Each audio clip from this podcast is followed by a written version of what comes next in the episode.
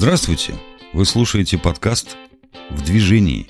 Этот подкаст о танцевально-двигательной терапии, одном из сравнительно молодых психологических направлений в России, о том, как понять себя, людей и мир через движение и танец. Здравствуйте, наши слушатели.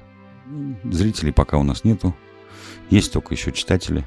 С вами очередной выпуск подкаста «В движении». Галина Ильинец и Ольга Дорохова. О чем, о чем эти две прекрасных женщины будут сейчас разговаривать? Ой. Ну, в общем, в заголовке подкаста, в заголовке выпуска об этом сказано будет. Дрига, Галя. Оля, привет. Привет, Галя. Спасибо. Предлагаю вот о чем. Если взять за принятую догму факт о том, что психика и тело связаны. с тобой об этом уже говорили. Я бы хотела поговорить о том, как это проявляется внешне. Я иду по песку, мой след как-то остается. А если я иду по, не знаю, свежеуложенному асфальту, след другой. И это же тоже про связь и отношения. Вот я бы хотела про связь и отношения между психикой и телом поговорить сегодня про внешнее, внешний отпечаток, про то, как это видно или не видно.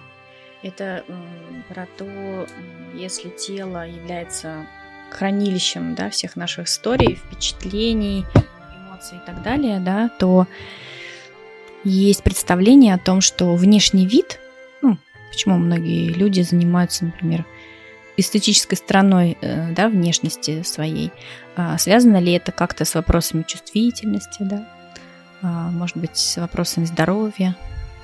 Угу. Про это? Угу. Какая, э, какой интерес у тебя здесь? Ну, он всегда про две части мои большие. Это мой личный интерес как человека, как женщины, как мамы, как друга. И из моей профессиональной части, конечно, тоже мне это интересно и важно. Ну, давай начнем, наверное, с житейской части об этом.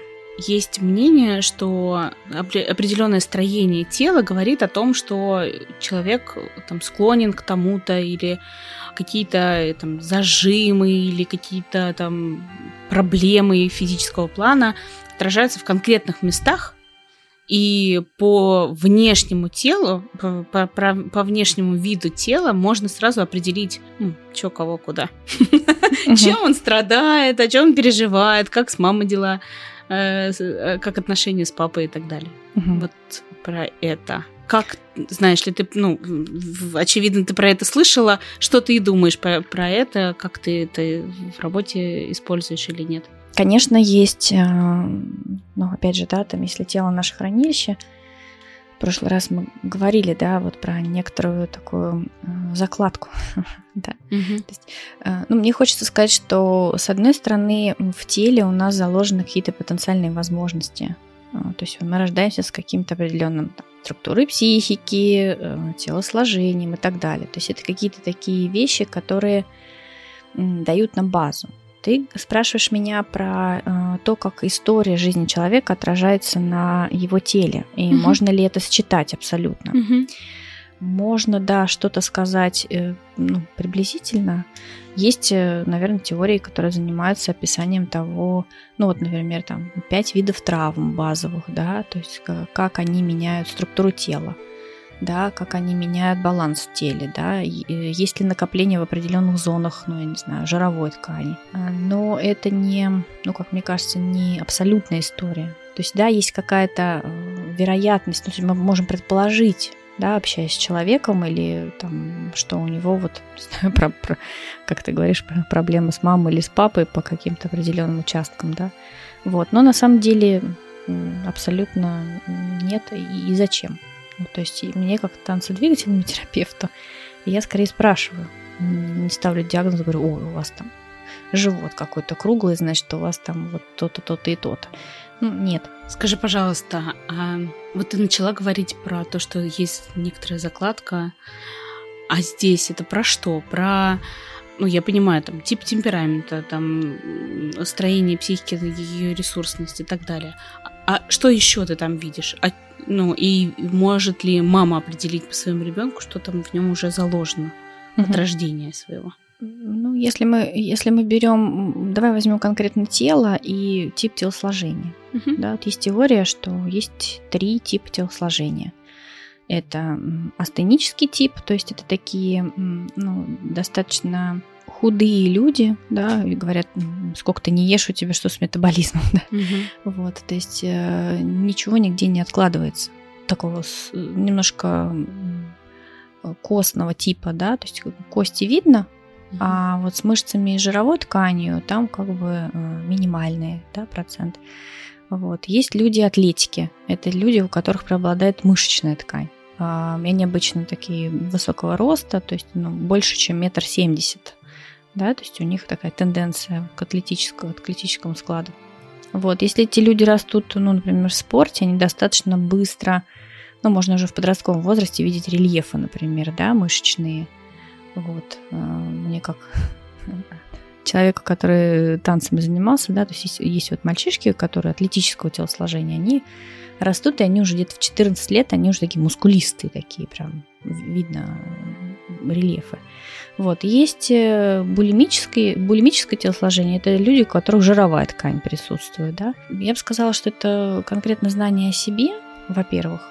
Ну, знать свой тип телосложения, просто знать тенденции. Да? Одному сложно накачать мышечную массу, там, для другого там, не знаю, он всю жизнь борется с э, жирами, да, в разных областях. Вот. Можно ли сказать э, по ребенку какую-то закладку? Ну, точно, что тип телосложения он будет наследоваться либо от прямых родителей, да, либо от кого-то из родственников ближайших. То есть обычно это видно. Сказать, что человек будет характером, ну, походить там на своего деда, например, которого он взял, ну, приблизительный там, да, э, какую-то осанку или походку, ну, нет, наверное. Ну, идентично похожим не будет. Угу. То есть все равно будут какие-то свои особенности. Дед жил в одно время, внук в другое. Угу. Ну да, как минимум. Угу, Родители минимум. разные. Да. Угу. А с другой стороны, ну для чего? Для того, чтобы определить какую-то тенденцию, чем э, человек будет заниматься.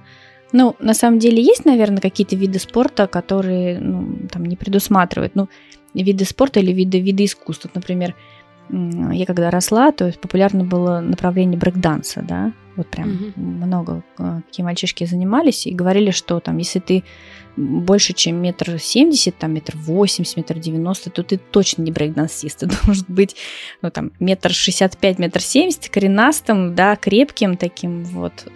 Ну, это скорее есть какая-то такая общая тенденция, хотя я знаю достаточно высоких парней, которые тоже занимаются брейкдансом достаточно успешно. Вот, при этом ничего им не мешало. То есть знать, чтобы определить куда-то в секцию какое-то правильное направление, здесь ну, абсолютно нельзя сказать. Человек булимик э, с преобладанием жировой ткани может заниматься ну, разными видами спорта, искусства, и здесь не обязательно. А это что-то говорит про ресурсность психики? Ну, можно ли сказать, что это тип еще и личности какой-то или нет? Ну, общие тенденции можно сказать. Да, например, э, ну, опять же, там, люди, обладающие там, жировой тканью в теле, они стараются ну, к какому к мягкому комфорту стремиться. Ну, какая-то общая тенденция, да. А атлетики, например, э, ну, больше, так как есть рост и определенная там, мышечная нагрузка они могут выдерживать, да, то есть они более такие активные в тяжелом труде, например. Ну, то есть есть какие-то тенденции, которые можно назвать, но а абсолютно... Астеники? Астеники ну, я бы их больше называла такими вот... Ну, опять же, разные бывают астеники. Бывают очень живчики, ну вот, и они юркие, как мышки. Вот, э, ну, с, а бывают астеники, если это, например, еще тип темперамента какой-то флегматичный, они бывают достаточно тихие такие, тихие и малоподвижные. Сейчас из профессиональной части задаю вопрос. Я могу не общаться с людьми, потому что я, например, испытываю там невротический страх, и ну как-то так у меня есть опыт отвержения, и у меня как-то это все это хроническое состояние страха, отвержения, там, стыда. Ты про отношения говоришь, да? Да. Невротическое. Да, угу. да, да. То есть у меня есть страх отношений. Да, угу. да. А могу быть вроде как интровертом. Угу. И есть теории, которые говорят о том, что я врожденным интровертом могу быть, и тогда это не может быть не связано там, с травматизацией или с опытом э, моей истории в этой жизни, по крайней мере. Ты, видимо, поняла мой вопрос, да? А ты спроси. А, я спрошу. Наверное, какая-то фантазия у меня есть. Я просто твое мнение хотела бы услышать, да. А есть э, теории, которые говорят, что да нет, он тоже интроверт неспроста. И он так, э, ну, в, в кавычках, выбирает, да, в результате своих там переживаний в этой жизни. Ты к какой версии придерживаешься больше? Или, может, у тебя третья какая-то есть?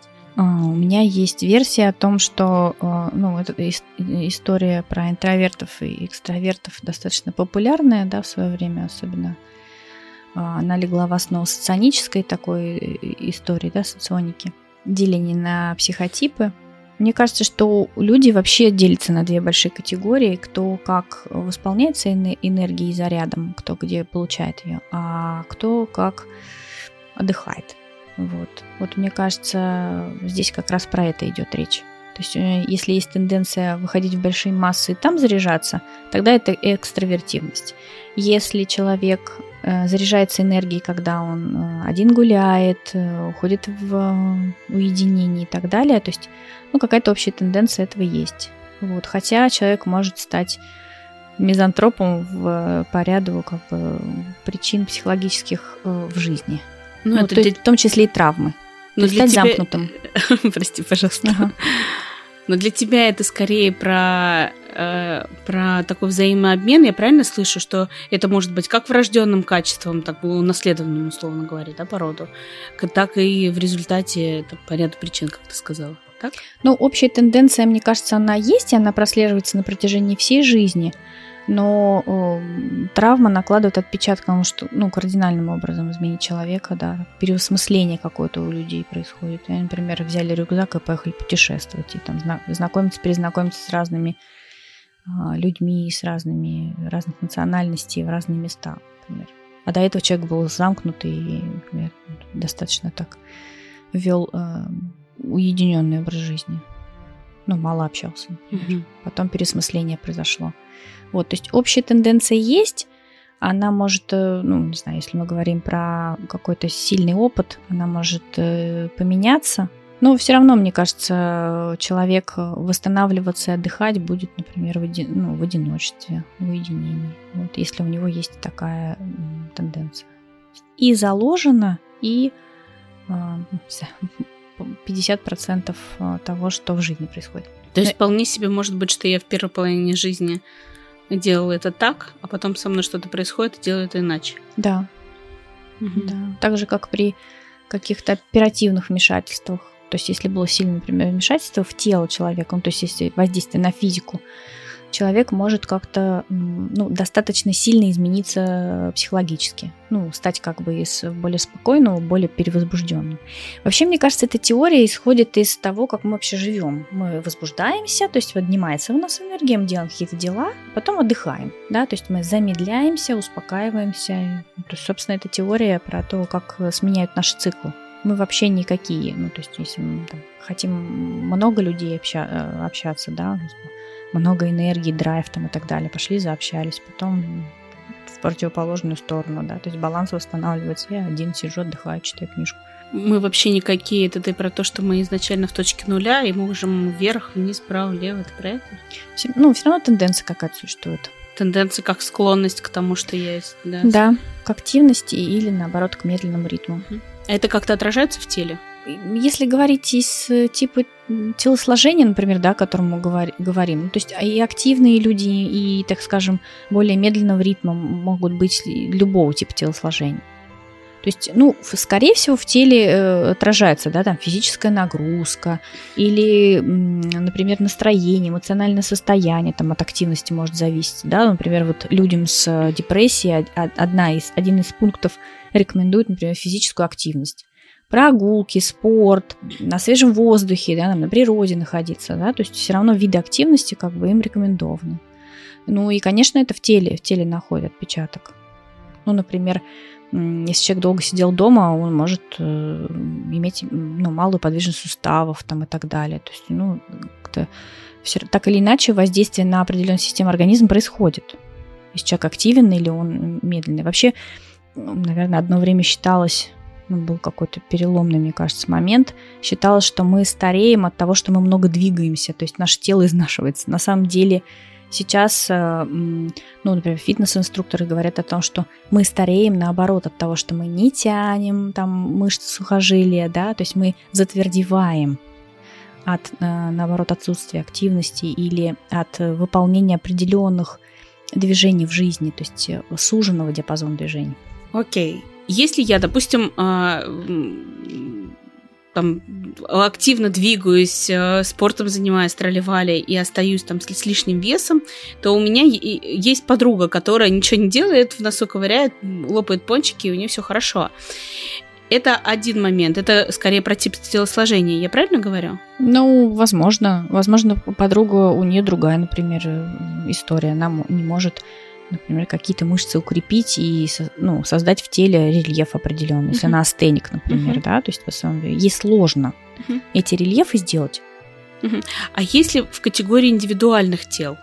Ну, условно говоря, можно ли определить там по какому-то зажиму, там по э, месту, где болит, ну, например, там, проблемы с шеей у человека, проблемы там, не знаю, с, с желудком или еще с чем-нибудь, можно ли по этому определить, что с ним, доктор? Ну, вот, да, психосоматологи, и те, кто со соматикой занимается, говорят о том, что есть определенные зоны, и они отвечают за разные виды, например, да, колени – это про убеждение – да, а, ну, там, знаю, плечи и грудная клетка – это про уверенность и возможность себя как-то так предъявлять миру, презентовать, да, самоощущать. Ну, есть какая-то такая тенденция так трактовать. А есть ли какая-то карта тела, которую мы можем слушателям предложить? Ну, это условно разделить вверх-вниз, право-лево, ну и как-то по основным частям своим пройтись, о чем это может быть. Я не очень люблю такую теорию. Ну, например, когда право-лево делит на мужскую и женскую. Ну, есть, э, конечно, тенденция к тому, чтобы это делить э, как из того, что есть правое полушарие, левое, то есть есть э, логика, есть интуиция, например, в теле. Но, опять же, да, право-лево баланс право-лево может быть совсем не про мужское и женское в психике человека или в его истории. Вот. Я бы не давала здесь абсолютно карту. А про что это может быть? Ну, какие варианты еще есть? Это может быть про ведущую руку-ногу. Ну, например, тело периодически испытывает перекос, если, например, есть, ну, допустим, правая рука тяговая, это той, которую ты тянешь, а левая, например, она э, толкательная нога.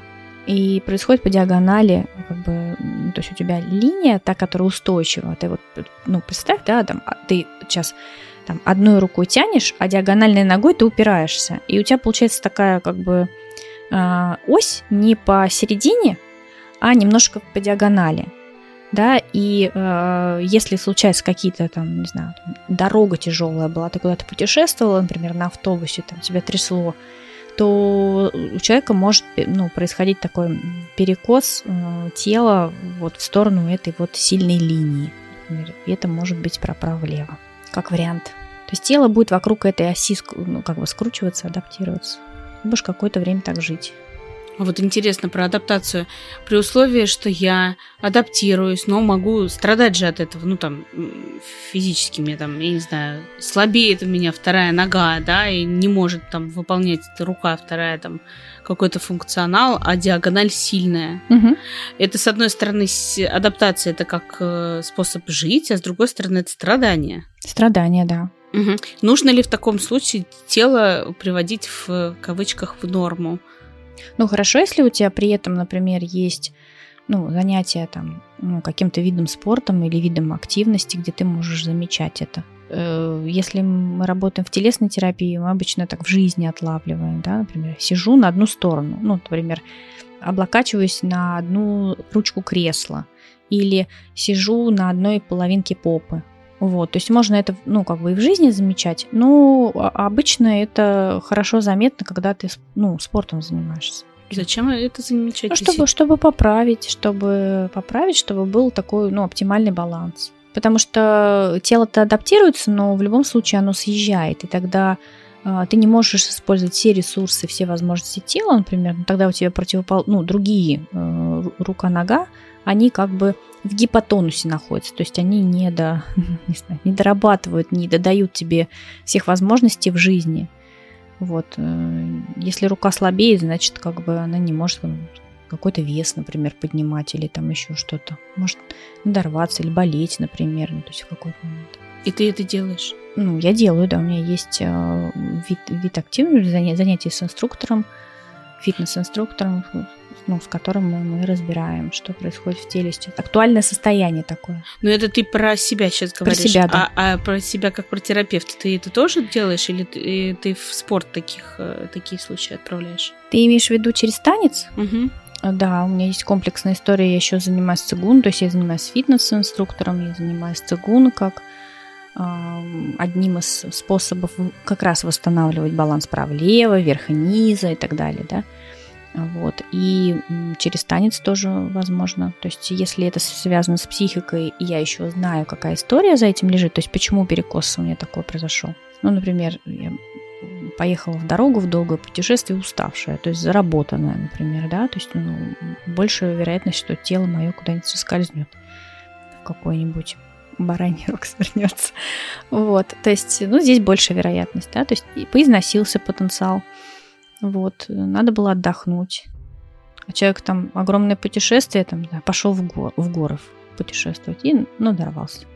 Не смог. И потом этот баланс восстанавливается, и психика подде... и, психик, и психика тоже подтягивается, да, то есть тоже балансирует.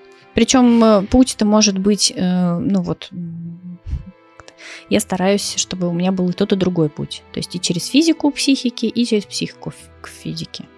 То есть если мы говорим про терапию, то мы идем от, э, можем идти от психологической составляющей. Слушай, наверное, глупый вопрос, но задам. Есть же э, ну, там, большие части, которые понятны как-то очень, там, ну, я не знаю, лицо, да, это то, что, там, несет мой образ, да, как-то в, там, социум, там, или, там, руки, да, там, взаимодействие, что-то там. А есть места, которые, ну, ну, казалось бы, ну про что? И там могут быть какие-то странные ощущения, покалывание, там, я не знаю, пульсация, прыщик может там скачать. Это тоже важные места. Какие, например? Ну, я не знаю, на... я даже не знаю, как они называются. Нет, но ступня это очевидно важная штука. Но я не знаю, но может быть между э, локтем и подмышкой во внутренней части то, что вообще как будто бы не сильно в, в жизни моей участвует. Ну, между локтем и подмышкой есть, например, э, зона, которая отвечает за поднятие руки. Ты, конечно, можешь жить, ну, вытягивая только руки вперед и не поднимая их выше уровня глаз. Но, например, свободу, какое-то такое ощущение свободы и ну, такого яркого ощущения триумфа, например, да, то есть такого сильного возбуждения, азарта, э, как раз вот э, зона, ну, то есть движение поднятия рук, да, выше уровня глаз, оно как раз дает вот это вот ощущение в теле. Ну, одно из. Это надо очень хорошо знать анатомию, чтобы с этим разбираться. Ну или доверить это специалистам, которые тебе будут тебе говорить. Ну, например, э, э, ну, у меня есть специалисты, с которыми я работаю, они говорят, ой, у тебя ну, одно плечо выше другого. Но они замечают и говорят, давай что-то поработаем с этим, ну, продиагностируем и будем работать, ну, проработаем эту историю. То есть мне что-то не нравится твои плечи, они явно выше. Или, например, одно плечо более подвижно, а другое, ну, вот в какой-то период жизни так мало подвижно. То есть есть люди, которые замечают, можно отдаться в э, заботливые руки специалиста. Скажи, пожалуйста, а сигнал тела о чем-то говорит? Ну, условно говоря, прыщ это или пульсация? Это разные сигналы тела или это могут быть, ну, об одном и том же? Разные, разные слои. Э, прыщ это про кожу, и это один слой, и это одни смыслы. пульсация или покалывание, это может быть про мышцы, хотя не обязательно, да, это может быть боль в суставе, сустав, например, под вывих, вывих какой-то в суставе, да, то есть это другая боль, это другие смыслы, разные уровни, разные ткани, разные системы. Ты когда говоришь про смыслы, я понимаю, что для того, чтобы что-то сделать, часто нужно назвать. Ну, а для тебя это что, да? Такой вопрос uh-huh. рабочий у, у многих. У терапевта, клиента. Да, да, То есть да, скорее, клиент. скорее твой вопрос это про то, чтобы самому научиться uh-huh. распознавать эти знаки. Uh-huh. Или ответить на вопрос, у меня здесь болит, но это не обязательно сразу, о, так, это смысл у меня вот про это, про это, про это. Не обязательно сразу назвать, что за смысл там лежит. А вообще, как тебе? У тебя болит там внутри, или у тебя болит снаружи, или, или банан это просто банан. И можно пройти дальше.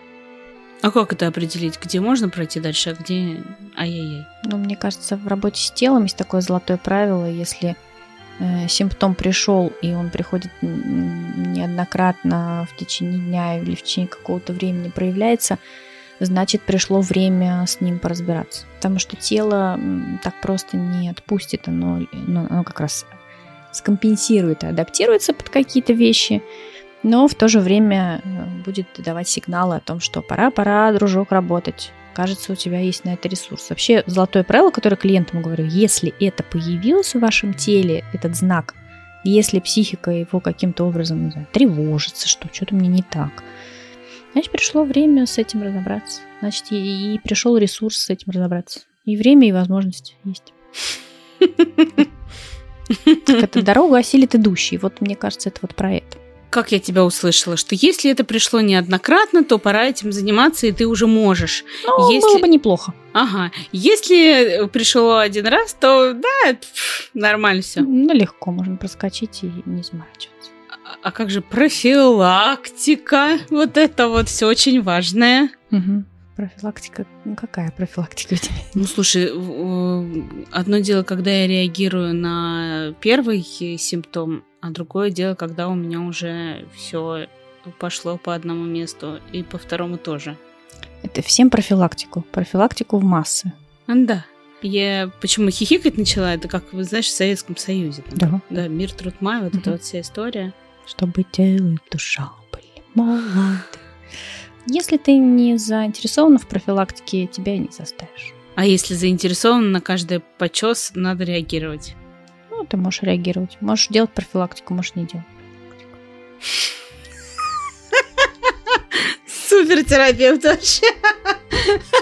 Я к тому, что когда свободы много, можно лечь, лежать, и все будет хорошо. Конечно. Мы вот. про это уже в, не, да. не в одном выпуске подкаста говорили, что есть люди, которые без профилактики живут прекрасно и замечательно, и, и проходят мимо мимо кабинета психотерапевта, мимо зала танцевально-двигательного терапевта. Все хорошо на самом деле. Потому что тебе самой должно это быть надо. Профилактика или периодическое поддерживание каких-то каких-то вещей. Я понимаю, я просто про баланс скорее. Когда меня это уже беспокоит, это один вопрос. А другой момент, может быть, стоит как-то почаще, побольше обращать на это внимание для того, чтобы это потом не беспокоило. Да, ну, я как терапевт могу сказать, для вас я рекомендую встречу раз в неделю. Угу. Вот, все, мы пришли, чесались, обращали внимание. Я, ну, дальше говорю, попробуйте продолжать дальше наблюдать, что с вами как-то с этим в жизни каким-то образом обходиться. Или кому-то я говорю, слушайте, ну, мы как-то достаточно хорошо вы уже регулируете сами, поэтому раз в две недели замечательно. Или раз в 10 дней. Или, не знаю, раз в 10 дней, потому что психика не успевает обработать какую-то информацию и, не знаю, вовремя чесаться в нужных местах. Образно говоря. Поэтому тебе профилактика должна быть нужна самой. Ну да, если вопрос возник, значит она нужна. Да. Ну, можно еще попробовать и сказать, нет, не нужна. Так буду жить. Иногда я скучаю по тем временам, когда ничего не надо было. А сейчас как-то есть. А сейчас как-то очень надо, да. И больше, и больше, и больше. Ну, это же другая сторона. Это когда ты в этом начинаешь уже удовольствие получать. Вот у тебя профилактика, вот у тебя есть регулярное поддерживание. тебя это здорово получается, ты, тебе приносит это удовольствие, облегчение в каком-то смысле, ну, тогда хорошо, это уже как это, э, поезд стал на рельсы, чух-чух-чух, уже ритм какой-то есть такой, и здорово. Но сначала нужно задаться вопросом, ну, что-то как-то некомфортно, нужно ли мне, может быть, что-то поменять и попробовать. Потом еще раз попробовать, еще раз попробовать, и потом уже чух-чух-чух, ты уже на этих рельсах стоишь и уже не видишь дороги назад. Угу. Угу. Угу. Я тебя услышала. Угу. Я готова завершаться, или, может быть, ты что-то хотела сказать про это, о чем я не спросила? У меня в этой теме, а, наверное, есть еще одна идея, которая у меня там была до и вот сейчас во время, пока мы разговаривали. Есть такое убеждение, что то, как выглядит мое тело, ну, допустим, у меня есть где-нибудь лишний вес, допустим, mm-hmm. да, вот, э, люди очень сильно волнуются или ставят знак равно, что там мое тело там недостаточно чувствующее, или оно недостаточно здоровое, да, или что а как я могу научиться, мне нужно здесь похудеть. Ну, то есть это вовсе не обязательно. Мне вот про что хочется сказать, что есть люди с, со своим уникальным типом телосложения, да, с неповторимым, ну, как я говорю, ландшафтом души и тела, при этом достаточно чувствующие и не обязательно там должен быть накачанный пресс, чтобы это был чувствующий живот. Хотя я знаю людей, которые и э, занимаются спортом достаточно активно и ну, стараются вот, да, сохранять какое-то такое эстетическое красивое тело, и они, и они могут быть достаточно чувствительны.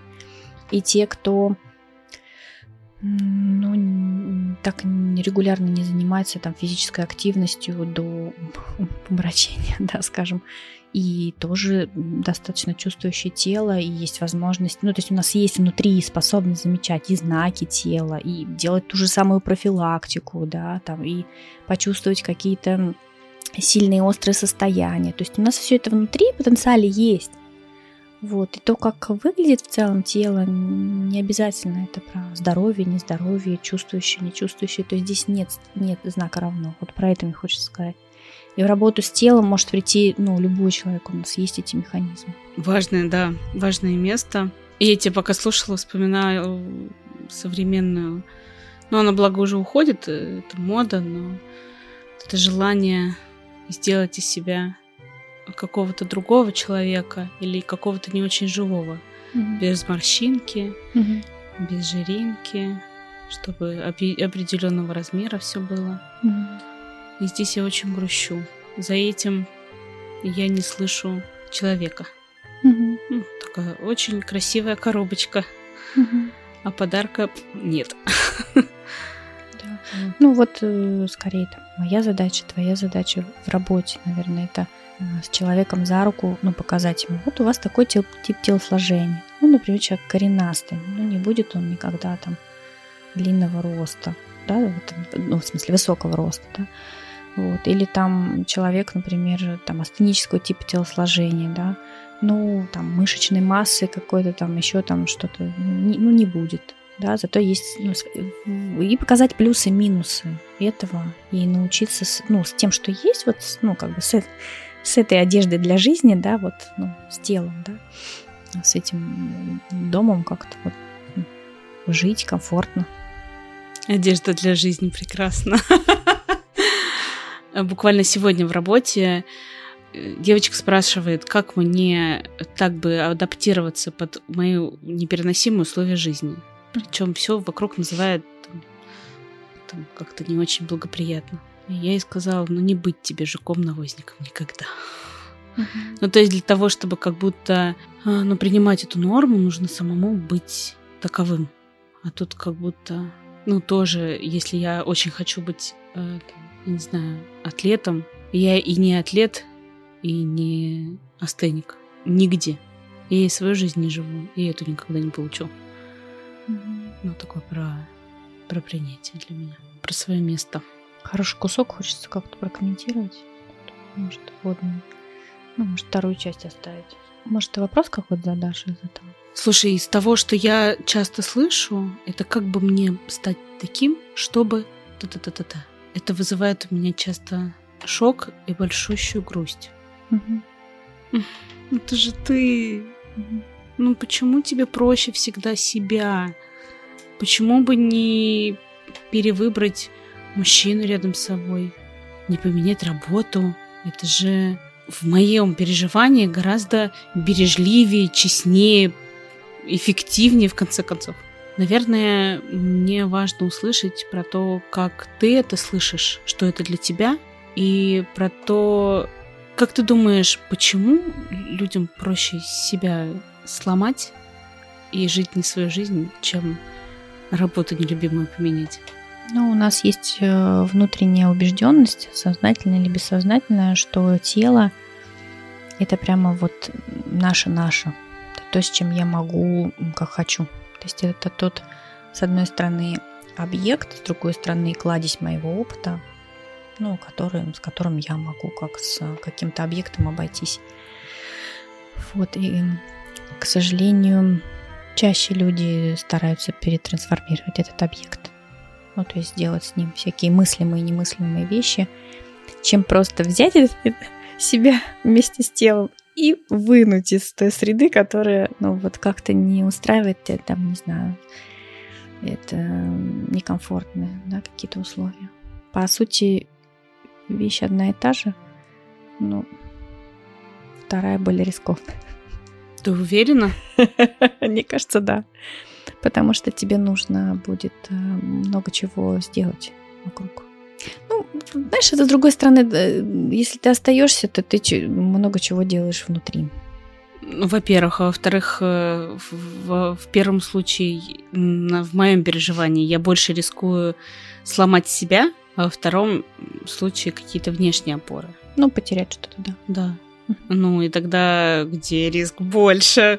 Я же у себя одна. Ну, в, в процессе роста, взросления, развития, к сожалению, больше поначалу опираемся на внешние факторы. И показатель взросления как раз это признание того, что мое тело это тоже я, вот, и это вовсе не объект. Ну и как раз вот о том, что если мне не подходят условия, я, ну, я себя выношу из этих условий полностью, целиком, не по частям, не расщепляя, не сначала рука, потом нога. Я поясню речь о психике, когда я психикой выхожу, а телом остаюсь. Да. То есть я мысленно витаю где-то на Мальдивах, а телом варю кашу детям, которых уже, к сожалению, ненавижу, потому что устала очень угу. сильно. Да. Важно, много, интересно, глубоко. Я тебя благодарю за это. Спасибо тебе за твои вопросы, за твой интерес. Спасибо тебе. Как всегда, живо и так много всего хочется говорить, рассказывать, обсуждать. Я сегодня заметила, что перебивала тебя. Это, я не помню, что я этим обычно не страдаю. Сегодня прям... Благодарю. Это же хорошо, это про страсть. Спасибо.